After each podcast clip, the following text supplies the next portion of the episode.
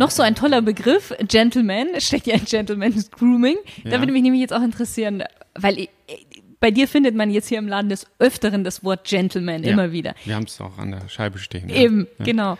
Wie, wie würdest du einen Gentleman definieren? Ja, du fragtest mich ja eingangs schon, wie man mich beeindrucken kann. Ja. Das sind die Benimmregeln. Also ein Gentleman ist für mich immer ein sehr ruhiger Zeitgenosse. Ja? Mhm. Also ich bin kein großer Freund von Dampfplauderern, ja. ja. sondern für mich zählt eigentlich eher der Inhalt äh, statt vielleicht die Lautstärke oder der Ton. Ein Gentleman ist für mich einer, der eine gewisse Reife auch vorzuweisen hat. Also es ist ähm, ja wie mit einem alten Wein. Also ein, ein Jahr alter Wein oder zwei Jahre alter Wein kann eigentlich nicht so viel bieten wie ein deutlich alt, älterer Wein. Als ich 20 war, habe ich zwar mich auch schon so für den britischen Lebensstil interessiert mhm. und war sicherlich auch ein höflicher Zeitgenosse, aber ich glaube, mit dem, mit dem Alter und den Erfahrungen wächst man erst zu einem richtigen Gentleman. Also man kann mit 20 noch kein richtiger Gentleman sein. Man kann ein Grundverständnis haben, aber das entwickelt sich erst. Und das Benehmen, äh, das Auftreten, das ist ganz, ganz wichtig. Mhm. Ja. Auftreten. Was ist für dich stilvolles Auftreten? Ein stilvolles Auftreten ist für mich auch wieder ruhigere Akzente setzen. Also das sind Farben, das ist Kleidung. Ich mag mehr so dieser, diesen englischen Stil, aber auch italienisch das sind auch Elemente, die mir gefallen, ob es die Anzüge sind, ähm, ob es die Hemden sind. Das kann, das muss aber nicht immer Anzug und oder, oder Smoking sein, sondern stilvoll, finde ich, ist viel auf Kleidung, aber auch auf das Benehmen, ja. Wie mhm. gehe ich mit anderen Menschen um? Bin ich jemand, der großzügig ist? Ähm, wie rede ich mit den Menschen? Begrüße ich sie? Ja, das sind schon Grußformeln. Also in der Stadt grüßt sich ja kaum noch jemand.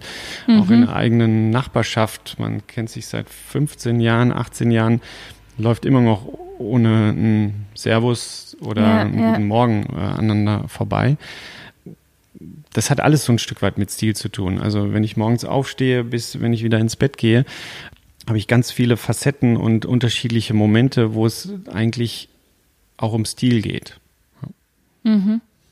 Aber von vielen gar nicht mehr so gesehen wird. Also nicht wahrgenommen wird, dass man hier jetzt gerade Stil beweisen könnte. Ja, oder halt besser gesagt nicht mehr gelebt wird. Also ich mhm. glaube, dass die Leute das sehen. Wenn jemand sehr höflich ist, überrascht das viele Leute.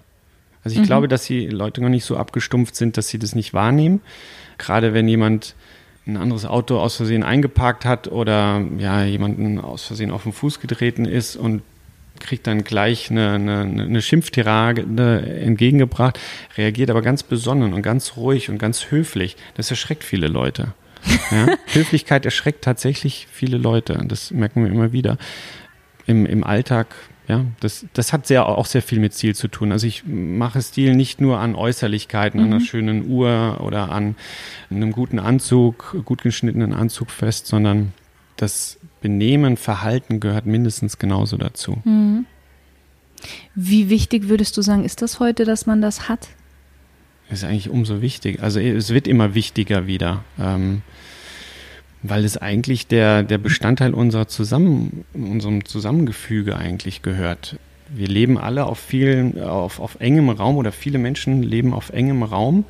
Umso wichtiger ist eigentlich, dass man gut miteinander umgeht und einen gewissen Stil prägt, der ja so ein was eher humanistisches hat, ja? also mm. eher sowas auch auch so ich bin ein Freund von christlichen Werten, ja, ohne irgendwelche anderen Religionen damit abwerten zu wollen. Aber wir sollten uns mal wieder mehr bewusst werden, was wir eigentlich einen unfassbaren Schatz an, an, an Kultur haben, der aber komplett verroht, also der gar nicht mehr gelebt wird.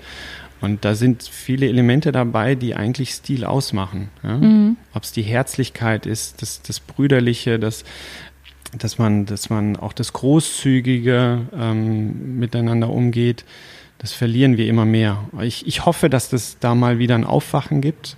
Ich habe so ein bisschen die Befürchtung, dass es äh, sehr, sehr schwer nur wird, weil wir ja doch sehr durch, durch, so ein, durch diese viel, vielen Reize, diese Reizüberflutung, eigentlich ähm, gar nicht mehr so die Möglichkeit haben, einzelne Dinge wahrzunehmen, mhm. Und sie dann auch wieder zu leben. Also jeder, der das kennt, ähm, vielleicht sogar abnehmen zu wollen, weiß, wie schwer es ist, diesen, diesen gordischen Knoten zu durchschlagen Ja. und dann auch wirklich in diesen Rhythmus reinzukommen und das nachhaltig umzusetzen. Und so ist es ja auch mit sein eigenes Verhalten mal vielleicht wieder zurückzuschrauben, ähm, sich, sich vielleicht nicht mehr ganz so egoman oder egozentrisch zu verhalten und vielleicht mal wieder mehr sein Umfeld wieder wahrzunehmen. Das ist sehr, sehr schwierig. Also da muss man an sich selber arbeiten und Selbst reflektiert sein und das macht man meistens als letztes an sich äh, selbst zu arbeiten, glaube ich. Ist auch meine eigene Erfahrung. Also ich nehme mich da nicht aus. Bin hier und da auch als Chef sicherlich äh,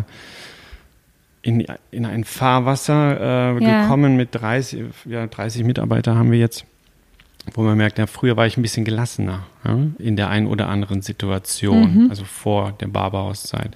Wenn du dann natürlich diesen Expansionskurs hast und musst Mitarbeiter finden und findest sie nicht und hast hier und da halt deine Herausforderung, du, ja, du bist irgendwann gestresst. Also du hast irgendwo ein gewisses Stresslevel und das wieder runterzufahren und sich mal wieder zu besinnen und sagen, hey, bleib doch da mal wieder ein bisschen ruhiger, agiere da mehr aus einer Ruhe heraus und mehr Gelassenheit. Das überträgt sich auch auf, auf die Mitarbeiter natürlich. ja. Das ist auch so ein Beispiel von Verhalten und der Umsetzung.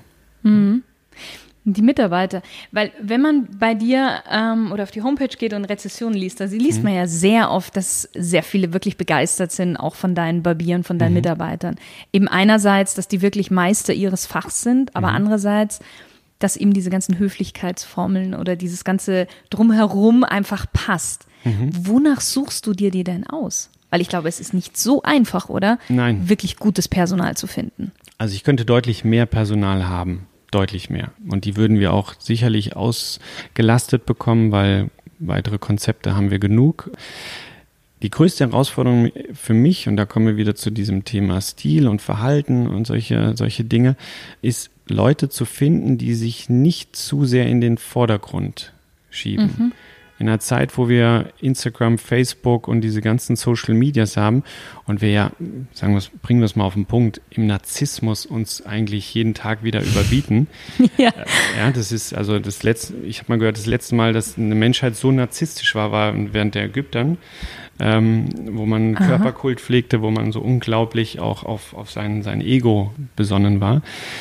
In so einer Zeit ist es sehr schwer, Personal zu finden, was den Kunden wirklich noch den König oder den Kaiser sein lässt und sich dann auch wirklich zurücknehmen kann. Diese Barbershop-Szene ist eigentlich das Gegenteil von dem, was wir sind. Also ich bin auch gar nicht so glücklich über den Namen Barberhaus. Ich wollte eigentlich da so einen Akzent damals setzen. Ich wollte was Deskriptives haben und wollte etwas, ähm, wir sind nicht nur ein Shop, wir sind ein Haus. Ja? Äh, weiß nicht, was meine Wahrnehmung damals getrübt hat, aber es gibt ein Golfhaus, ein Curryhaus und was weiß ich nicht, alles so ein Burgerhaus. Also war es eigentlich gar nicht so besonders, aber gut, es hat uns geholfen, über den Google-Algorithmus ziemlich weit nach oben zu kommen. Will ich mich auch gar nicht beklagen. Aber ähm, diese Barbershop-Szene ist eigentlich eine sich selbst feiernde Szene. Und das war immer das, was mich Das so stimmt. wahnsinnig genervt hat an den Friseursalons, so diese Prosecco-Kultur und sich selbst feiern. Ja, als Kunde, ich bin der Kunde, warum feiert ihr euch selbst? Äh, ihr definiert euch über Handwerk. Hallo, das Handwerk muss, das muss passen. Sonst komme ich ja gar nicht zu euch. Also definiert euch doch mal bitte über andere Sachen, nämlich über den Service, über das, was ihr mir sonst noch bietet. Und diese Barbershop-Szene ist halt möglichst viele Tattoos, am besten noch Rauchen bei einem total wichtig hygienischen Bereich, nämlich der Rasur, auch wieder so ein so ein leider falscher Weg, der da gegangen wird. So, unsere Barbiere, wir haben 16 Barbiere. Rate doch mal, wie hoch die Anzahl der Tat Tattoos ist bei unseren Barbieren. Ich glaube relativ wenig. Ich habe schon ein paar Bilder gesehen Ja. und die sehen alle extrem gepflegt aus, deswegen. Also ich wobei glaub- ich jetzt nicht sagen möchte, Ja. dass Tattoos ungepflegt sind, aber Also wir, ich glaube, wir, wir kommen bei, bei, bei se- 16 Barbieren, kommen wir vielleicht insgesamt auf 10 oder 12 Tattoos, wovon auch nur drei Leute Tattoos tragen. Und ich habe gar nichts gegen Tattoos, aber äh, diese Barbershop-Szene ist so ein bisschen so eine Selbstdarsteller-Szene. Und deshalb, um auf deine Eingangsfrage zu, zurückzukommen, ist es für uns sehr, sehr schwer, gute Barbiere zu finden, die das Handwerk vorrangig leben. Also die, die das wirklich als Vollblutbarbiere leben. und den Kunden verwöhnen wollen mhm. und sich nicht in den Vordergrund schieben. Das ist eigentlich die große Schwierigkeit und Herausforderung. Ähm, und sonst hätten wir tatsächlich noch mehr. Und ich habe teilweise auch den, den Fehler machen müssen, dass ich Leute mit zwischendrin mal anstellen, äh, eingestellt habe, weil ich dringend einen Barbier brauchte. Wenn du am Tag 200 Anrufe hast und du musst ähm, 180 davon absagen, weil du keine Termine hast, dann kommst du auch schnell in so ein Fahrwasser. Ja, die, die wollen mich nicht und die sind was Besseres. Und das ist genau das, was ich nie wollte. Wir sind, wir sollen authentisch sein und damit auch zugänglich. Und ja, dann haben wir Leute eingestellt, die waren halt gar nicht so gut, waren auch nette Kerle, keine Frage, waren jetzt auch nicht keine Selbstdarsteller, aber die konnten das Handwerk nicht so gut. Mhm. Also jemanden zu haben, der mit einem Kunden auf, auf dem Niveau, was der Kunde auch verlangt. Wir, unsere Hauptzielgruppe ist 40 plus, schon mhm. immer gewesen. Wir haben auch Jüngere, aber die können sich so verhalten und da haben auch solche so ein Verständnis von, von Herrschaften von 40 plus. Ja. ja. Und die dann auf Augenhöhe zu treffen als Barbier ist halt auch wichtig. Ja. Ich kann, da kann ich nicht nur 25-jährige Barbiere hier haben oder 23-jährige Barbiere, die mhm. es cool finden, Barbier zu sein, die halten hier nicht lange durch. Die sind auch schon alle wieder weg. Ich mhm. merke, dass die, die Gruppe der Barbiere bei uns deutlich älter wird. Ja, und mhm. dadurch wird es auch ruhiger. Das heißt, Barbier sein ist ja nicht nur ein Job, sondern eine richtige Lebenseinstellung, oder? Könnte man so sagen. Ja, ja. Also es ist eine Lebenseinstellung, aber so wie jeder andere Handwerker oder Gastronom oder Koch seinen, seinen Beruf zu 100 Prozent lebt. Ja? Mhm. Also äh, ich finde das immer wieder sehr, sehr erstaunlich. Die Jungs, die stehen hier acht, neun Stunden am Tag am Stuhl. Und das ist wirklich anstrengend, den ganzen Tag am Stuhl zu stehen. Und dann machen sie sich abends nach der Arbeit untereinander auch noch die Haare und rasieren sich und gucken sich noch YouTube-Videos an. Was machen denn andere Barbiere und so? Das sind für mich dann wirklich Vollblutbarbiere. Mhm. Ja. Die identifizieren sich voll und ganz mit ihrem Job. Und wir haben einige ehemalige Friseure eingestellt, die eigentlich gar keinen Bock mehr hatten, Friseur zu sein und die das so als letzte Chance gesehen haben, einen, ihren Job wieder zu dem aufwerten zu können, weswegen sie ihn ursprünglich mal gestartet haben äh, oder mal mhm. gelernt haben. Und die sind total happy, weil die haben wieder ihren Stolz zurückgefunden, Friseur zu sein. Mal ganz ehrlich, Friseur zu sein ist so, un, so das, ja, vom, vom, vom Ansehen so das, das Niedrigste in Deutschland. Wenn jetzt schon die MVV hier Werbung macht äh, mit Scheren auf der einen Seite und dann ähm, sie versucht zu Trambahnfahrern auszubilden. Ja? du armer Friseur, werd doch besser Trambahnfahrer. Dann ist das für mich mehr als bezeichnend, was das für ein schlechtes Ansehen eigentlich dieser Job hat. In den Ländern wie Italien, in der Türkei, in Griechenland, in Syrien etc. Da sind Barbiere, sind angesehene Menschen, mhm. weil sie was Gutes tun. Mhm. Kurz zu dem Begriff Barbier. Ja. Weil wir hatten uns ja im Vornherein schon mal unterhalten gehabt und da gibt es ja auch immer so ein bisschen, äh, ja, unterschiedliche Interpretationen, sage ich mal. Mhm. Weil eigentlich ein Friseur kann das Handwerk, was Haare angeht. Ein Barbier ist ja mehr eigentlich für ein Bart, ist richtig? Nein, der ja, kann beides. Der kann beides. Der Friseur ist ein spezialisierter Barbier. Es gibt noch andere spezialisierte Barbiere. Der Zahnarzt, der Chirurg, das sind alles Barbier. Ähm, Ursprünglich Tätigkeiten. Von, mhm. genau. Den Barbier, den gibt es schon ähm, viele Jahrhunderte. Und ähm, der war halt immer für die, die Körperhygiene zuständig. Also der hat die, die Haare gekürzt, teilweise abgeflammt, später geschnitten. Der hat äh, dann aber auch Zähne gezogen, er hat Amputationen vorgenommen, er hat Venen gezogen.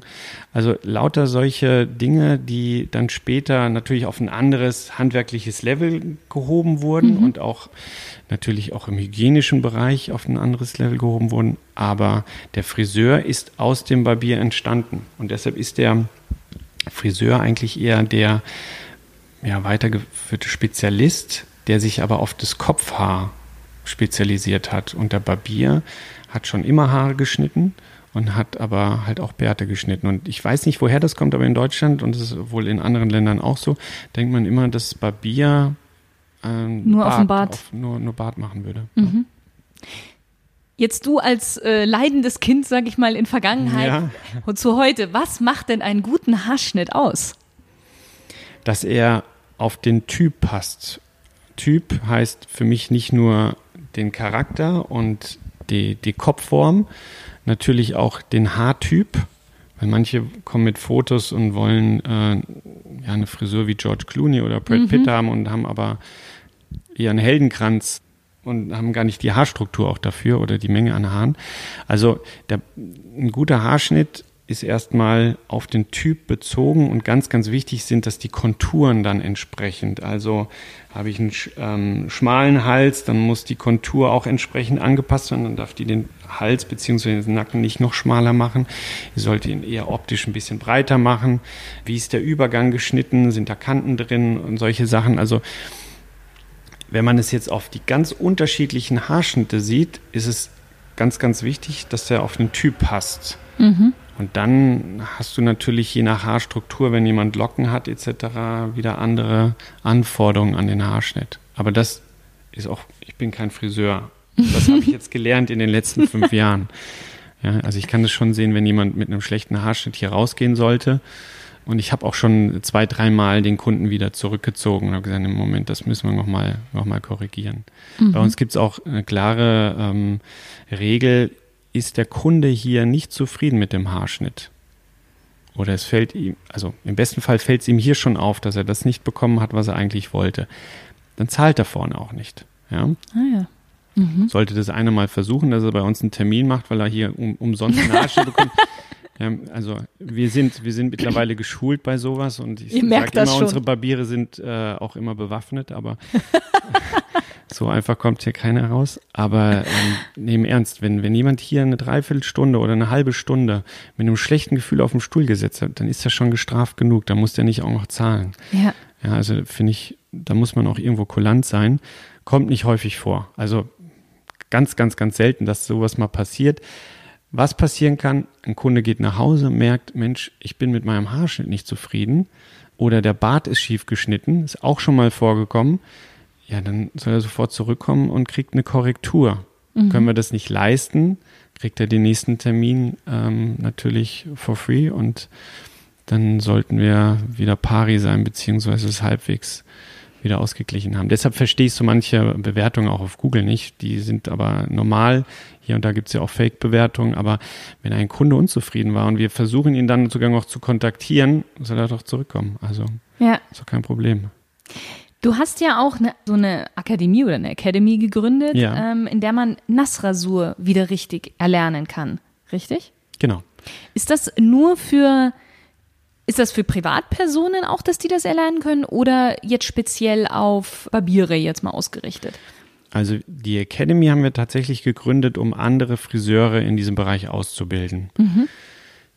Eventuell sogar darüber auch Friseure zu finden, die für uns arbeiten wollen. Mhm. Ja, die haben wir aber auch in-house genutzt, um die Friseure, die wir eingestellt haben, zu Barbieren weiterzuentwickeln. Mhm. Oder welche, die bisher schon als Barbier gearbeitet haben, aber noch nicht auf dem Level sind, wie wir arbeiten. So. Wir haben einige Friseure damit glücklich machen können, die das jetzt in ihren Läden praktizieren, haben aber gemerkt, dass uns einfach nach einer Zeit auch wiederum die Zeit fehlte, diese Leute auszubilden. Ähm, haben das dann erstmal ruhen lassen, ähm, weil wir auch gemerkt haben, dass einige Wettbewerber sich über uns dann schulen lassen wollten. Äh, ah, ja. Das war dann nicht ganz so praktisch, also es war nicht weit genug gedacht in dem Fall, aber Inhouse funktioniert das super und was wir halt auch machen, sind Salonbesuche, dass wir zu dem Salon irgendwo ins Outback fahren und dann auch da schulen. Und was wir noch haben im Privatbereich ist dass wir Rasurseminare anbieten. Mhm. Dann lernt aber dann der Kunde, wie er sich selber mit einem Rasiermesser rasiert. Ja, also, also, klassischen nicht, Rasiermesser. Genau, mhm. genau, weil das ist auch so ein Zeitgeist, dass man versucht, wieder mehr Zeit für sich zu gewinnen. Ähm, das ist jetzt, Messerrasur ist keine Rasur für morgens früh in drei Minuten mit einem Auge, so wenn man das glaube ich ja, ist, sondern das zelebriert man dann am Wochenende oder am Abend vorher im Bad, dass der Mann dann da eine halbe Stunde mit einem Whisky, guter Musik, das dann selber durchführt. Und dafür haben wir Seminare angeboten. Und das war auch ein richtiger Erfolg ähm, oder ist weiterhin Erfolg. Das bieten wir auch nach wie vor an. Das sind dann immer Gruppen so von drei bis sechs Leuten gewesen, die sich auch teilweise gar nicht kannten und dann das von einem Barbier erklärt bekamen, wie man sich richtig zu Hause rasiert. Ja, ist auch ein spannendes Thema. Toll. Mhm. Welche Tipps hast du denn für jemanden, der, sag ich mal, das erste Mal zu einem Barbier gehen möchte? Also unbedingt bei dem guten Barbier einen Termin ausmachen. Mhm. Also wenn er jetzt bei uns anrufen würde, die sind alle gut. Ich meine nur, dass man schon auch ein bisschen auf, ähm, auf Bewertung schon auch achten sollte. Man sollte auf jeden Fall zu einem Barbier gehen, der nicht im, in diesem Billigpreisbereich ist, weil das ist eine Harakiri-Geschichte mit, mit der Hygiene. Es gibt Barbiere leider, die eine Klinge für den ganzen Tag benutzen, sprich für alle Kunden. Und ah, unser Handwerk, dieses Handwerk, gerade der Nasrasur, wurde schon mal in den 90er Jahren verboten, ist während dieser HIV-Hysterie. Mhm. Und damit einhergehend wurde dann auch, wurde das Rasieren mit einem ganzen Messer also es aus einer Klinge besteht, mhm.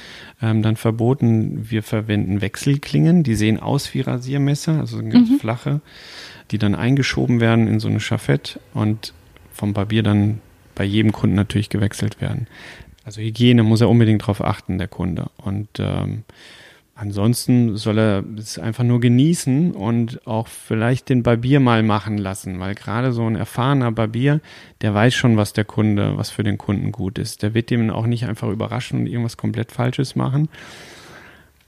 Ich würde generell raten, weniger mit Fotos. Das habe ich selber mal eine Zeit lang gemacht, dass ich dachte, ah. ich habe auch hinterher eine Menge gelernt, was ich früher selbst falsch gemacht habe. nicht mit unbedingt mit einem festen Bild, so genauso will ich aussehen, äh, zum Barbier gehen, weil äh, es kann sein, dass dieser, dieser Typus gar nicht zu dem eigenen Typ passt, ja. zu einem eigenen Stil. Und ein guter Barbier weiß, was der Kunde eigentlich braucht. Ja. Mhm. Und im Beratungsgespräch kann man ja immer noch sagen, was man auf keinen Fall will und was mhm. man haben möchte. Mhm. Also ein Stück weit fallen lassen. Was war denn dein bester Moment, würdest du sagen, bis jetzt hier im, im Barberhaus? Da gibt es tatsächlich eine ganze Menge schöner Momente. Ich finde es immer schön, wenn ein Kunde beim Bezahlen sagt, es war wie Kurzurlaub oder er kommt rein und hat gesagt, ich habe mich so gefreut auf den Termin. Ach, schön. Aber so ein besonderes Highlight war, als ähm, ich weiß gar nicht mehr, war das 2015 oder 2016, wurde der FC Bayern Meister. Mhm. Und damals hatten wir montags noch, es muss 2015 gewesen sein, hatten wir montags noch geschlossen in der Pacelli-Straße. Und einer unserer Barbiere hat einige Bayern-Spieler äh, montags gerade die spanische Fraktion eingeladen, mhm. dass er in die Haare macht. Jetzt waren die am Sonntag deutscher Meister geworden, ohne spielen zu müssen, sondern weil äh, der Zweitplatzierte in der Tabelle hatte verloren und ja, die Bayern waren unerreichbar. Und es war dann so, dass die, äh, dass die, dass die Spieler sich noch gar nicht, seitdem sie wussten, dass sie Meister waren, persönlich gesehen haben. Und dann kamen sie halt alle drei rein. Äh, waren, ich will die Namen gar nicht nennen, aber es waren halt drei äh, sehr bekannte Fußballer. Mhm. Und die halt teilweise sogar ihre erste Saison äh, beim FC Bayern spielten und sich dann halt in den Armen lagen und ähm, sich ja dann halt gleichzeitig auch vom Barbier verwöhnen ließen. Aber dann halt im Grunde genommen bei uns angestoßen haben, dass sie die Meisterfeier, äh, dass sie die Meisterschaft gewonnen haben. Das war ein schöner Moment, da, dabei gewesen zu sein. Das war halt im Grunde genommen so äh, elitär, das war so intim, äh, mhm. dieser Moment. Das war eine schöne Belohnung, ja. Du hast jetzt gerade vorhin erzählt ja auch, dass die eine Kolumnistin, die ihr dann ins Café geschickt habt und die ja da auch jemanden kennengelernt hat, der wohl sehr wichtig war für ihr weiteres Leben. Ja. Würdest du sagen, ist der Barbier oder seid ihr hier auch so ein bisschen ein Ort der Begegnung? Absolut. Absolut. Deshalb sind die Barbiere ja auch in anderen Ländern so beliebt. Nicht nur, weil sie das aufwerten, das Persönliche, sondern weil eigentlich im Barbershop treffen sich Männer und flachsen mhm. auch untereinander sitzen ja in anderen Ländern eigentlich auch so, dass sie dann über Politik sprechen und ja, so. Ja. Über das Geschäft. Ja, so, über, so. Das, über, Das, Geschäft, über, über gesellschaftliche Dinge, über ja. Sport, ganz wichtig, über Sport mhm. immer sprechen. Politik bin ich gar nicht so ein großer Freund ähm, von, wenn, wenn unsere Barbiere über Politik sprechen, da muss man sich, finde ich, ein bisschen neutraler halten. Aber ähm, es, ist, es ist tatsächlich ein Ort der Begegnung, wo Männer, wenn sie regelmäßig ihre Termine, wiederkehrende Termine haben, dann sogar Freundschaften bei uns schon entwickelt haben. Aha. Dass sie jeden Freitag zur gleichen Zeit ihren Rasurtermin haben oder ihren Haarschnitttermin alle vier Wochen. Und dann über Jahre dann sehen, hey, da sitzt ja immer der, der, derselbe, den kenne ich doch, den kenne ich aber halt übers Barberhaus und so sind dann tatsächlich schon auch Freundschaften geknüpft worden.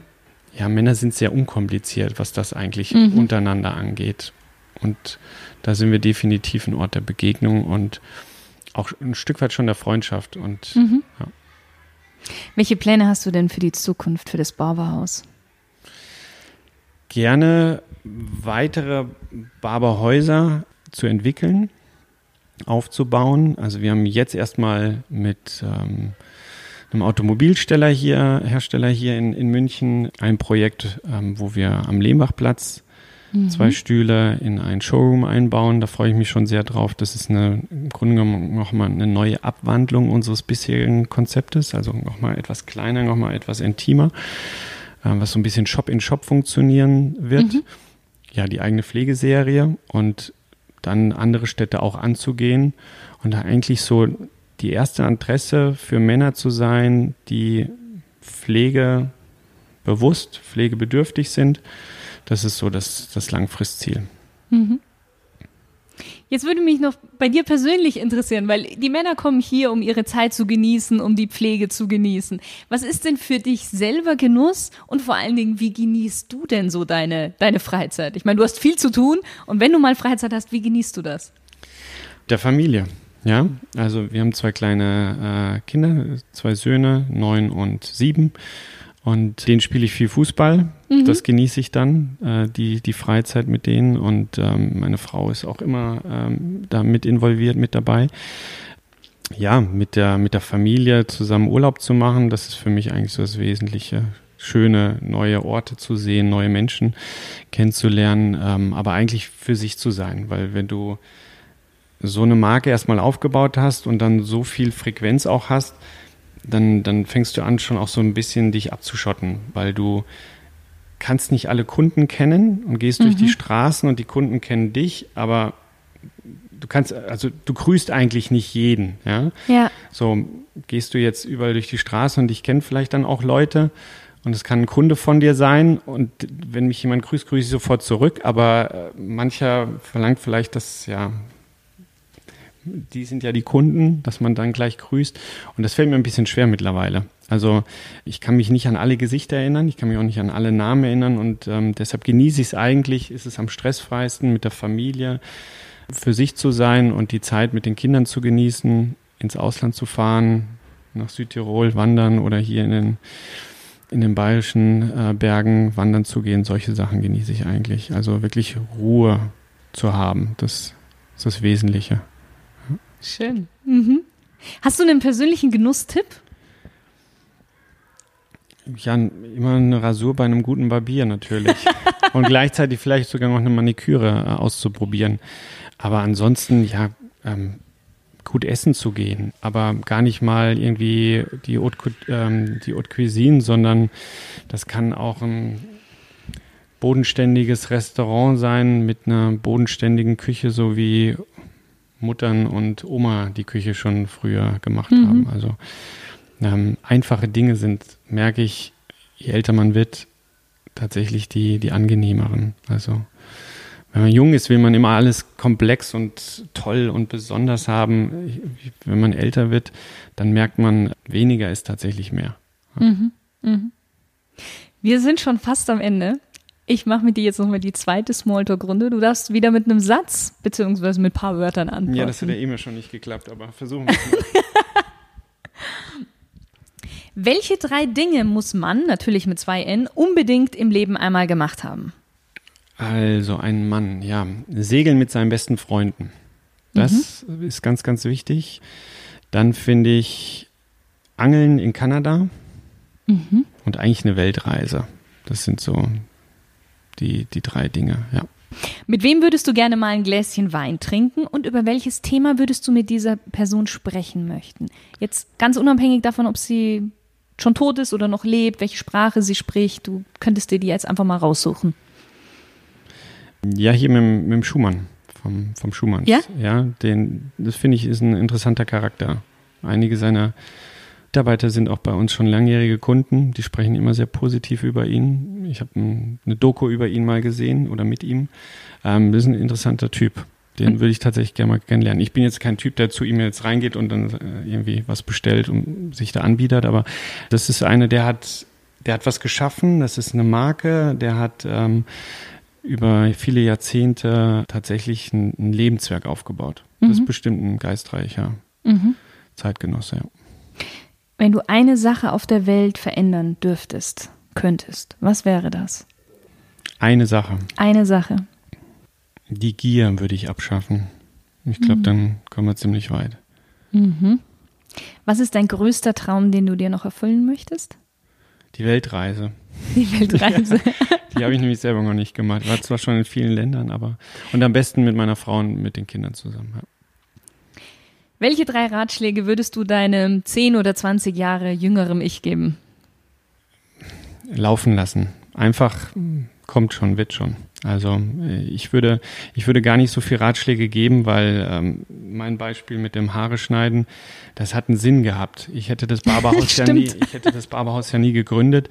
Ähm, wenn ich meine Frau nicht kennengelernt hätte, dann äh, hätte es das Barberhaus nicht gegeben. Also ähm, einfach, einfach laufen lassen. Sprachen lernen, wichtig.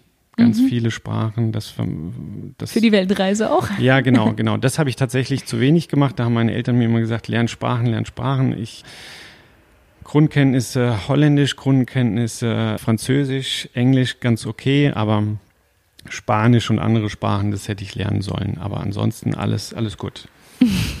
keine, keine Tipps, sonst ist es wieder falsch beeinflusst. Gut, nach diesem tollen Interview bin ich mir sicher, dass der eine oder andere gerne mal zu euch zu Besuch kommen möchte und sich mal seine Haare ordentlich schneiden lassen möchte, ein Bart rasieren lassen und vielleicht sogar auch die Finger, Fingernägel ähm, pflegen lassen. Magst du mal deine Webseite mitteilen, beziehungsweise wo ihr überall anzutreffen seid und ja. wie man in Kontakt mit euch treten kann? Also man kann über äh, barberhaus.com auf die Webseite gehen. Dort hat jede Filiale ihre eigene E-Mail-Adresse und natürlich auch Telefonnummer. Ansonsten halt über die info at barberhaus.com. Wir sind auf Instagram unter barberhaus.herrensalon, genauso wie auch auf Facebook. Da erreicht man uns eigentlich immer. Super. Ja. Ja, jetzt ist es tatsächlich das Ende. Ich danke dir. Das war wirklich ein sehr, sehr spannendes Interview. Danke dir. Super. Hat mich Vielen auch sehr Dank. gefreut. Hat sehr Spaß gemacht. Danke. Danke. Und auch an dich, lieber Stilgenusshörer. Schön, dass du wieder mit dabei warst und bis zum nächsten Mal. Du weißt einen tollen Interviewpartner, den ich unbedingt in meinem Podcast einladen sollte? Oder du wünschst dir, dass ich mal über ein bestimmtes stilvolles oder genussvolles Thema sprechen soll? Nichts leichter als das. Schreib mir unter podcast.shirinzeit.com. Ich bin sehr gespannt. Deine Shirin.